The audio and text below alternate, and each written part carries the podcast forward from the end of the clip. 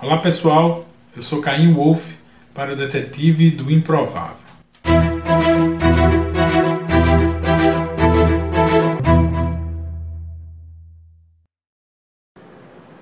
Olá pessoal que acompanha o Detetive do Improvável. Aqui é Caim Wolf e hoje eu trouxe mais uma conversa é, sobre um dos casos mais incríveis que eu achei toda a história da ufologia é o caso do casal Hill. O caso do casal Hill foi um dos primeiros casos que eu ouvi na vida sobre o tema de discos voadores e ele tem algumas particularidades que o torna realmente um clássico desse, desse assunto. Ele é clássico porque, na verdade, ele veio com todas as características que hoje a gente ainda vê no cinema, a gente imagina que é um típico caso de um encontro de pessoas com um disco voador. Aquele caso que as pessoas estão viajando numa estrada escura e de repente vêm encontrar uma nave e são convidados a entrar e tem um contato direto com seus tripulantes e com várias nuances. Eu separei alguns pontos importantes sobre o caso Rio que eu quero resumir a título de fazer um vídeo de apresentar o que a gente vai colocar no site lá com todos os pormenores, pós e contra, que todo, todas as pesquisas até o momento já geraram sobre o caso. Bom, é, o caso ele não é novo, né? é um caso clássico que ocorreu em 1961 e recebeu vários nomes. É, é chamado como o caso Rio, mas ele tem um nome que é particularmente interessante, chamado de incidente Zeta Reticuli, que vai receber essa denominação por uma das coisas que aconteceram a bordo da nave e que vocês vão ver lá na matéria que a gente vai fazer do site do Detetive do Improvável.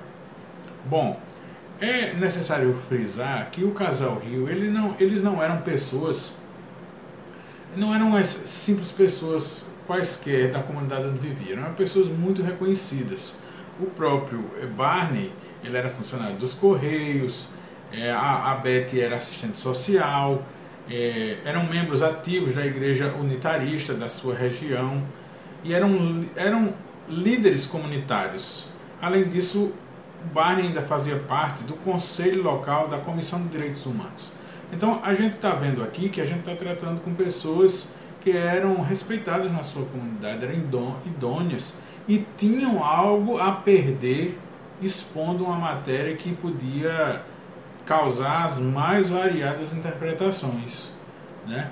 Você imagine você contando na comunidade que você vive hoje, para as pessoas que trabalham com você, para as pessoas que gostam de você, é, uma experiência de abdução alienígena com todos os requintes que, que uma boa abdução merece, qual seria a reação do seu grupo social a, a seu respeito sobre a sua reputação?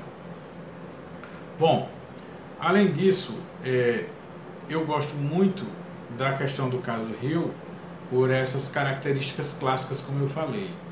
Um casal vindo de férias, de Quebec, voltando numa estrada escura. Então a, a, a, a mulher fala: Olha, eu estou vendo uma luz no céu, será que é um satélite? Vamos dar uma parada aí, até o cachorro precisa fazer xixi e tal. E o Barney né, desce com a esposa e fica olhando.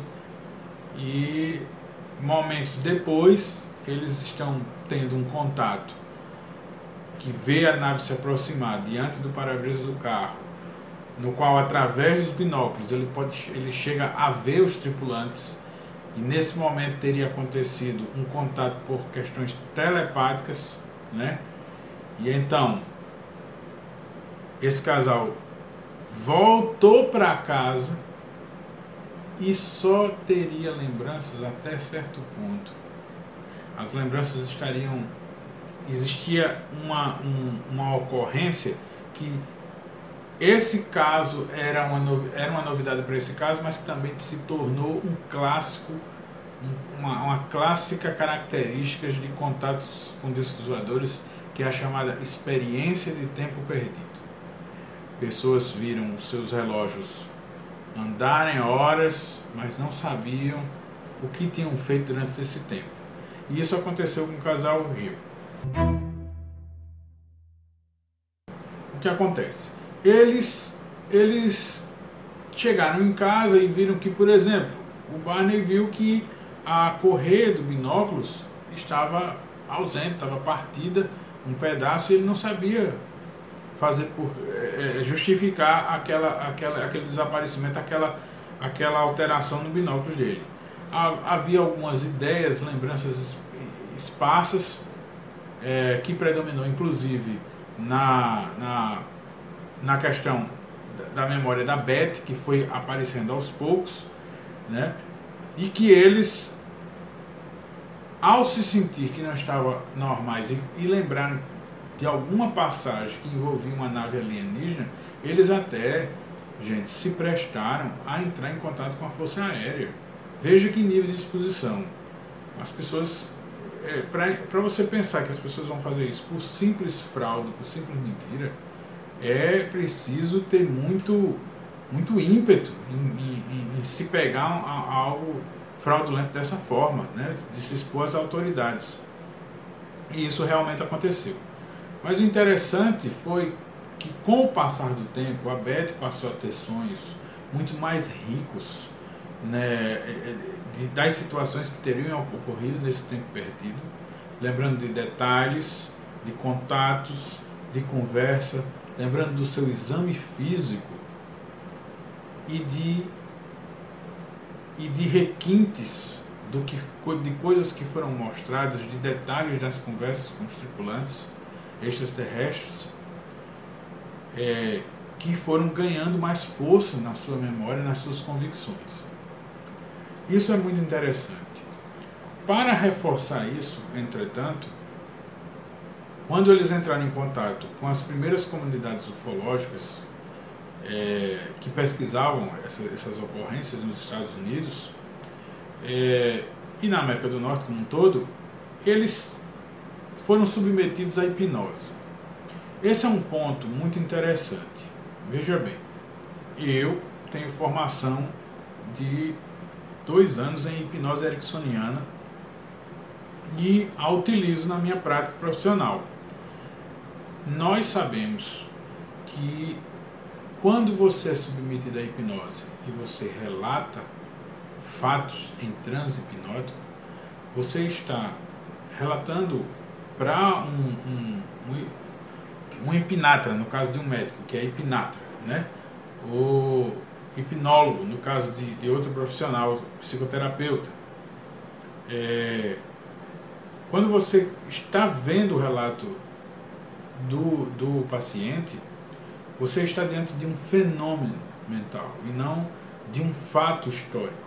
Isso pode estar contaminado por várias, várias fontes do psiquismo humano. E então isso deve ser considerado. Claro que isso vai ser utilizado como uma fonte é, de, de, de, ataque dos céticos, né, que, que não creem na, na veracidade do caso Rio. Eles vão se pegar numa fragilidade que deve ser considerada que é real quando é, a gente pega ou tenta utilizar a hipnose como, como prova da, do, de, deles estarem realmente falando a verdade. Eles podem ser sugestionados não somente pelo, pelo profissional que está colocando, que está induzindo o transe, mas por si próprios, por suas próprias fantasias, por seu próprio inconsciente. Pode, realmente. E essa questão foi considerada até pelo próprio, é, pelo próprio terapeuta que os examinou usando desse artifício. É, existem alguns relatos e alguns sites, alguns documentos na internet que têm a suposta a argumentação que o examinador da, da, da Beth do Barney é, teria dito a respeito de, de não se considerar como prova de veracidade o exame da hipnose. Porém, o conteúdo da hipnose e do que ela revelou é bastante interessante e, e, tem a, e deve ser considerado com o contexto geral. Essa, todas essas nuances nós vamos colocar na nossa matéria sobre o caso Rio, no Detetive do Improvável. Não deixe de acessar, esse vídeo é apenas um resumo. Acesse, deixe seus comentários, mande sugestões e, e nós estaremos aguardando a sua participação. O caso Rio é obrigatório na formação de um bom ufólogo e de um bom detetive do improvável, de um bom pesquisador do realismo fantástico. Se você se enquadra em algumas dessas denominações, ou pelo menos almeja ter essa formação para se enquadrar, o caso Rio é matéria obrigatória, ok? Então eu conto com a participação de vocês, estou à disposição de qualquer dúvida e de qualquer sugestão. Eu sou Caim Wolf, não deixe de dar um, um like aí no nosso, no nosso canal, se inscreva no nosso canal e nós estaremos sempre colocando algum vídeo legal que apresentará uma matéria que irá para o site. Eu sou Caim Wolf para o Detetive do Improvável. Muito obrigado.